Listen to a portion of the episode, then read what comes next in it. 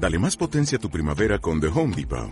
Obtén una potencia similar a la de la gasolina para podar, recortar y soplar con el sistema OnePlus de 18 voltios de Ryobi desde solo 89 dólares. Potencia para podar un tercio de un acre con una carga.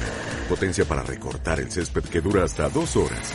Y fuerza de soplado de 110 millas por hora. Todo con una batería intercambiable. Llévate el sistema inalámbrico OnePlus de 18 voltios de Ryobi. Solo en The Home Depot. Haces más. Logras más.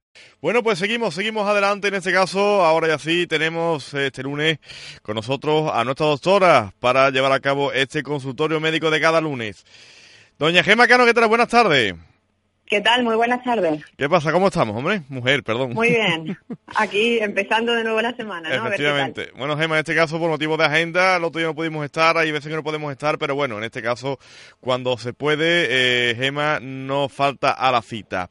Eh, bueno, doctora, cuéntenos, creo que nos va a seguir hablando de, del síndrome de Down, ¿verdad? De la segunda parte, ¿no?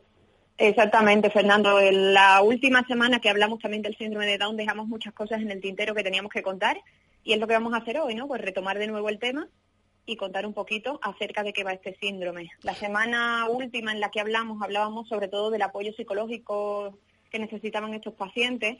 Recuerda, Fernando, también que decíamos eso, lo del concepto de discapacidad, que estaba muy cargado de la connotación negativa y todo lo demás, ¿no? De los prejuicios y todo eso.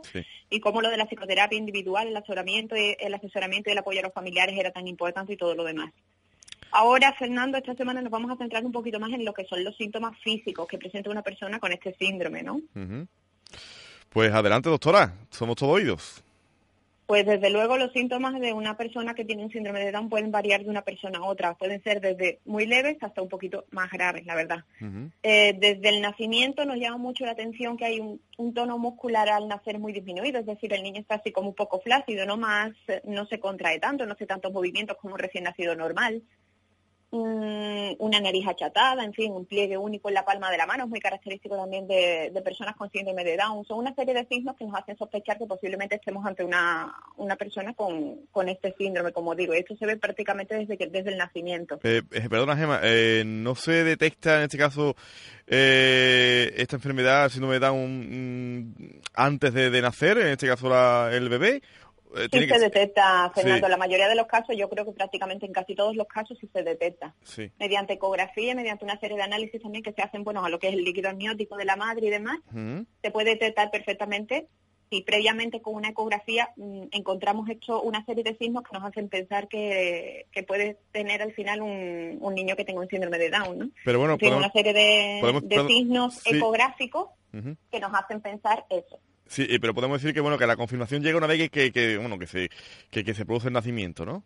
Exactamente, prácticamente sí. Y ya tenemos desde luego la sospecha anterior y una sí, también prácticamente la confirmación también se puede tener por una serie de análisis que se hacen, análisis genéticos y demás. Y si no, ya desde luego en el momento del nacimiento, viendo esta serie de signos, como te digo, Fernando, pues se puede sospechar y se ve claro que quizás estamos ante ante eso, ¿no? Eh, bueno, Gemma, en este caso, eh, bueno, una vez que, bueno que se produce el nacimiento y, bueno, pues se dice que, bueno que estos niños de que padecen eh, esta enfermedad de síndrome de Down, la verdad es que es todo cariño hacia los padres, ¿verdad? Y hacia todo el mundo que les rodea. Desde luego, desde luego, eso ni que decirlo. Cualquier persona que pueda convivir con una persona con síndrome de Down te puede decir lo mismo, Fernando, lo mismo que estamos diciendo nosotros. Eh, consiguiendo integrar socialmente a la persona, que ellos mismos lleguen a aceptarse y tener mayor confianza en sus propios logros y tener mayor seguridad, desde luego podemos hacer de una persona con síndrome de Down una persona que lleva un desarrollo prácticamente normal. No solamente eh, con respecto a sus familiares, sino con respecto a todo el entorno, ¿no? Un desarrollo social perfectamente normal. El desarrollo físico, Fernando, es un poco más lento en estas personas. En la mayoría de los casos, pues difícil que alcancen eh, una estatura adulta promedio. La mayoría de los casos, pues bueno, suelen ser un poquito más bajos. El retraso también de lo que es el desarrollo motor quizás va también un poco más enlentecido y al principio el, el desarrollo social, ¿no? Porque un aprendizaje que le cuesta un poquito más, es bastante más lento. Suelen tener un comportamiento a veces que sea de carácter impulsivo, ¿no? De yo quiero tal y tiene que ser así y tal y o una atención que les cuesta mantener y una atención corta generalmente. Eh, bueno, estamos hablando en este caso desde, el punto de vista educativo. Eh, Exactamente. ¿Qué se recomienda a los padres de cara a la educación de estos, de estos niños? ¿Debe ser normal o hay algún tipo de connotación especial? Bueno, pues sí, en la medida en la que quizás nos estamos presentando una, un, pequeño desarrollo social que está un poco retrasado. Pues en esta medida sí, quizás debe ser un poco más adaptado a estas personas.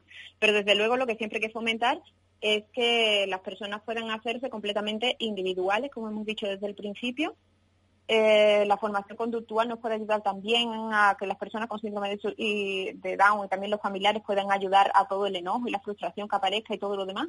Y sobre todo que los padres y los cuidadores fomenten eso, que deben estimular la independencia de estas personas pues prácticamente desde pequeñitos.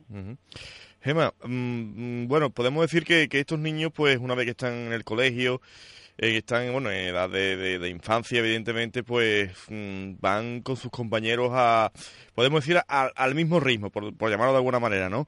Pero bueno, llega un momento determinado de la vida, no sé si hablamos ya de la, de la, adolescencia, etcétera, etcétera, etcétera, en que evidentemente, pues la cosa cambia, ¿no? Eh, a estos niños hay que prepararlos de cara, psicológicamente, de cara a ese momento. Eh, ¿Cómo se lo toman?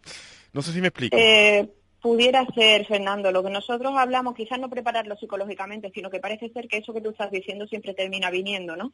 Aparece eso que decíamos nosotros del enojo y la frustración que sienten estas personas cuando se dan cuenta pues, de que no evolucionan a la misma manera que los demás, ¿no? Y que no son capaces de hacer lo mismo que el resto de sus compañeros. Sí. Y esto, pues la verdad, frustra a ellos y a cualquier persona, eso es así. Si yo no puedo realizar una cosa como lo hacen los demás, pues me enfado, ¿no?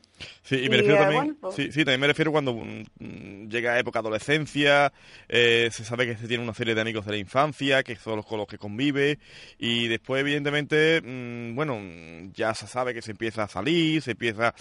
Y evidentemente ocurre lo que ocurre, ¿no? Que, estos niños pues pues no pueden incorporarse a esa vida social o, o, o, en muchos casos, bueno, en, la mayoría, no se les permite incorporarse a esa vida social, ¿no? De, las amistades y... Eh, exactamente. A me refiero yo. Sí, exactamente, bueno, sí, tienes muchísima razón, pero ahí estábamos también hablando de lo que la, connotación negativa y los prejuicios que tiene el concepto de discapacidad que le damos a estas personas. efectivamente. Desde luego, eh, todos estos prejuicios nos van a dificultar conocer tanto los sentimientos como los deseos de esas personas. Estamos como poniéndole barreras ¿no? desde el primer momento, pues la cosa no tiene por qué ser así. Efectivamente. conociéndolo, lo que hemos dicho, puedes conocer a una persona que te va a dar todo el amor del mundo, todo el cariño del mundo, y de hecho cualquier persona que conozca a una persona con síndrome de Down se da cuenta de que son personas realmente adorables en la mayoría de los casos. ¿no? efectivamente. Doctora, tenemos que ir terminando. No sé si quieres comentar algo para terminar. Pues nada más, decir que desde luego tienen, bueno, sus problemas y demás, pero ninguno que, o la mayoría de ellos pueden ser subsanados en la mayoría de, en, lo que se pueda. Y la importancia, como digo, de la psicoterapia individual, del asesoramiento, del apoyo también, no solamente a las personas con síndrome de Down, sino a sus familiares y a todo el entorno, ¿no? Pues es que ha dicho. Doctora Gemacano, gracias por atendernos y esperemos que el lunes que viene podamos de nuevo tenerla aquí. Gracias. Gracias a vosotros. Hasta el lunes.